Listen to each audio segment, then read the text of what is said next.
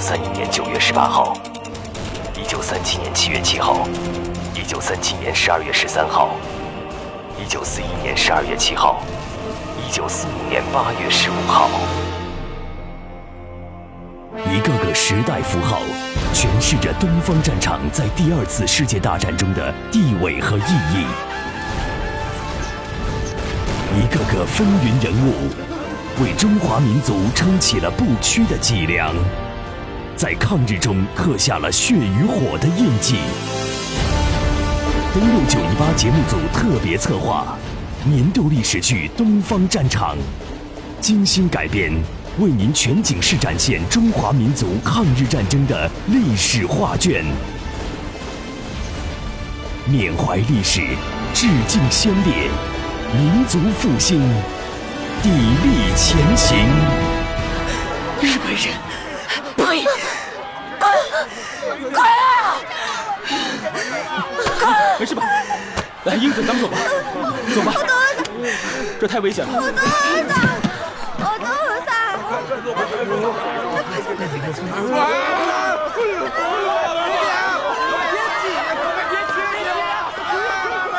肥作，大场失守，日军已突破我军防线，在此情况下，再防守闸北已经毫无意义。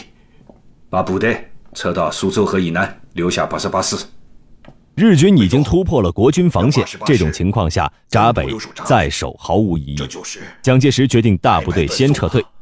他明知留下就代表着灭亡，但他还是单独留下了一个师，死守闸北，作为自己的政治筹码，换取国际社会的同情。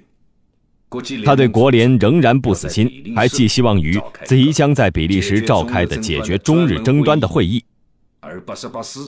守军师指挥各部大小长官前来报道，接受死守的任务。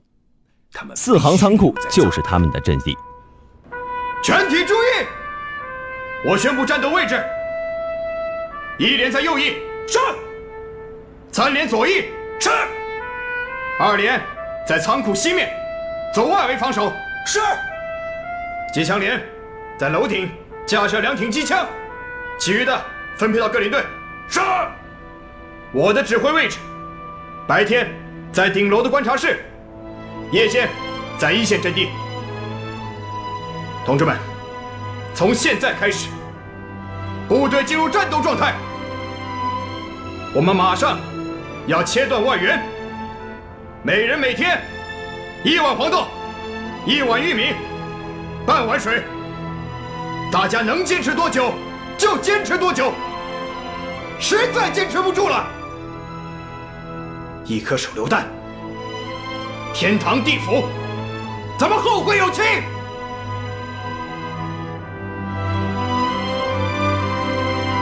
誓与阵地共存亡，誓与阵地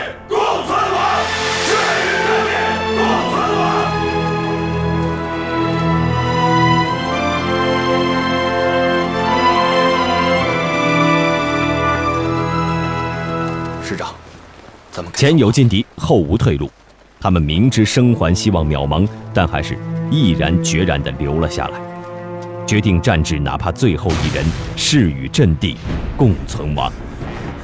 他们怒吼出的坚决抵抗之声响彻云霄。面对如潮水般涌来的日军，全体官兵积极迎战，死伤不计其数。日军一次又一次的进攻，使得守军兵员消耗极大。团长正在慰问伤员，一部暗箱里的电话突然响起。原来是银行仓库主任留下的秘密电话，于是团长借电话向外界传递出了阵地内的消息，让外界了解情况。弟兄们，弟兄们，这小日本子都成缩头乌龟了，咱们还躺在这里干什么呀？是啊是是，帮个忙，望望风，哪怕递个手榴弹也好啊！走走走走走。第二天，各大报纸纷纷刊登出了八百壮士死守四行仓库的壮烈事迹。街面上无数的普通民众见证了奇迹的发生。为数不多的守军竟然硬生生地扛了三天。日军见久攻不下，便开始重炮轰击四行仓库阵地，守军被打得毫无招架之力。源源不断的伤兵被送下战场。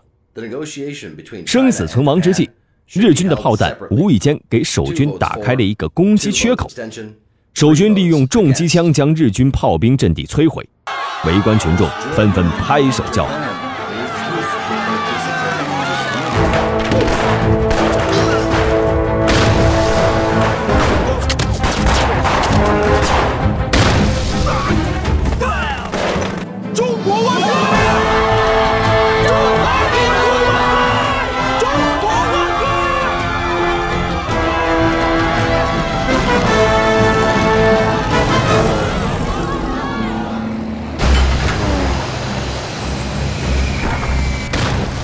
斯大林决定是时候要出手了。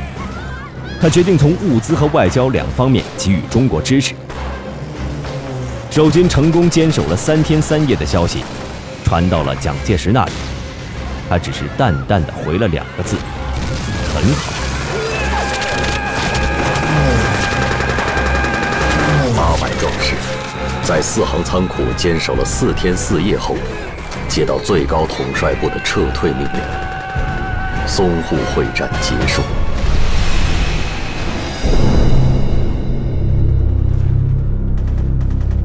一九三七年十一月十二日，上海市长于鸿钧沉痛宣告：远东第一大都市上海沦陷。百姓为逃避日军的烧杀淫掳，离开了世代居住的家园，朝内陆奔去。上海沦陷后，日军全面进驻上海，公共租界苏州河以南区域和法租界陷入了日军铁蹄的包围，沦为孤岛。众所周知，八路军在前线打了几个漂亮的胜仗，咱们的八路军呢，现在可以叫铁军了。希望我们的部队都是铁军呐。从这个意义上来说，这也包括你们新四军，都应当成为。打击敌人的铁拳头啊！现在啊，全国都在学习八路军的打法，就是活打，而不是死打。更重要的是，要执行共产党提出来的十大纲领，动员四万万民众一起参加抗战，组织他们，武装他们。这是一个伟大的力量。好，听了主席的话，真的是很受启发。建立新四军，只有一个目的，那就是坚持抗战。坚持抗战，作为一个中国人，我会的。你是名将，我们都很敬佩你。铁军是光荣的，你也是光荣的呀。可是，我觉得作为共产党员更光荣。你的心思我明白。你想回到党内的想法，我们都反反复复研究了好多次。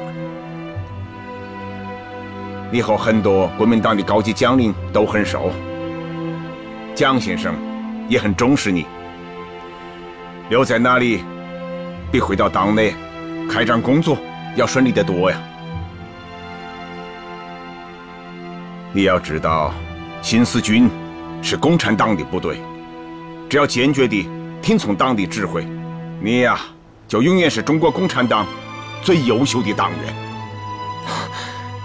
你放心，主席，这次来延安，受到了如此的欢迎，我十分感动，让我这颗漂泊的心，终于有了归宿。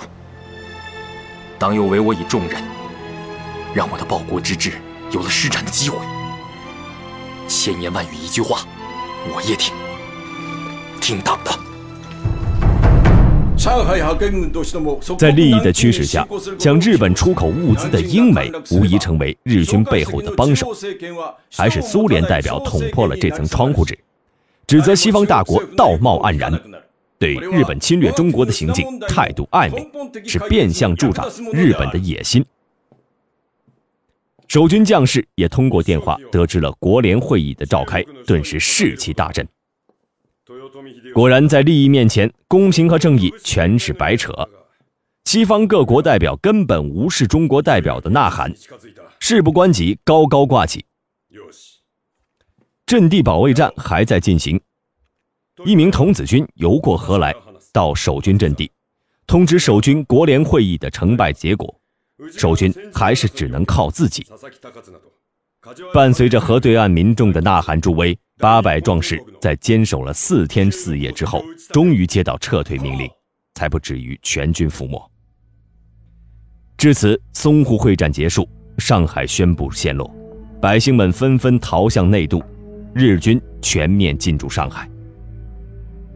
叶挺急切地希望回到共产党怀抱，毛泽东认为。他留在蒋介石身边展开工作，较这里更为顺利。中国从心底承认了他共产党员的身份。新四军已经成立，毛泽东要求项英鼎力协助叶挺。毛泽东得到上海沦陷的消息，为之一惊，他意识到，连南京也即将朝不保夕了。对日军来说，攻克首都南京一举多得，不仅能削弱中国政府的号召力，还有助于彻底解决中国问题。于是，另一个阴谋又在酝酿之中。我们不希望这里有战争，为此我们送来的文件，阁下都看了吗？看过了，一个字不差。日本方面有什么修改吗？谈判的大一字未改。我想问一句：如果我们答应条件和谈，他日本能够从南京城下撤走他的十几万大军吗？有这个可能，至少广天外相希望早日结束战争。那好，请贵国转告日方，给我一天时间。好，那我就替日本人等您二十四小时。汪精卫的夫人怂恿汪精卫与日本谈判，本见风使舵的汪精卫决定卖国求荣。蒋介石准备通过第三方德国促成中日和谈，而日军正在争取天皇的攻击南京的命令。又一次会议，蒋介石终于知道了国联和外交途径根本靠不住，只能靠自己。日军提出的和谈条件简直是丧心病狂，但已经失去了民族脊梁的汪精卫建议接受这些不平等条件，尽快和日本人谈判。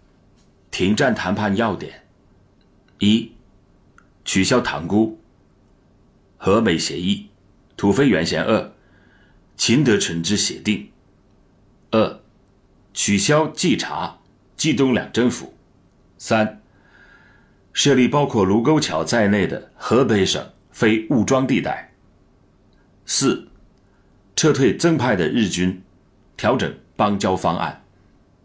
这满洲国，是不是东北加蒙古，就都归日本了？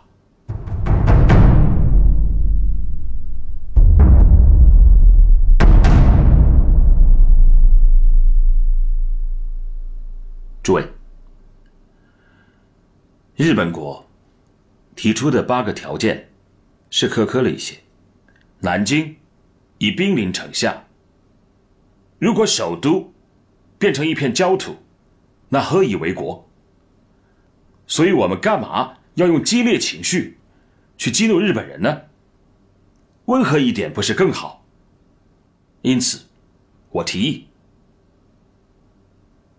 原则上以接受。日本的八项条件为基础，尽快跟日本人谈判。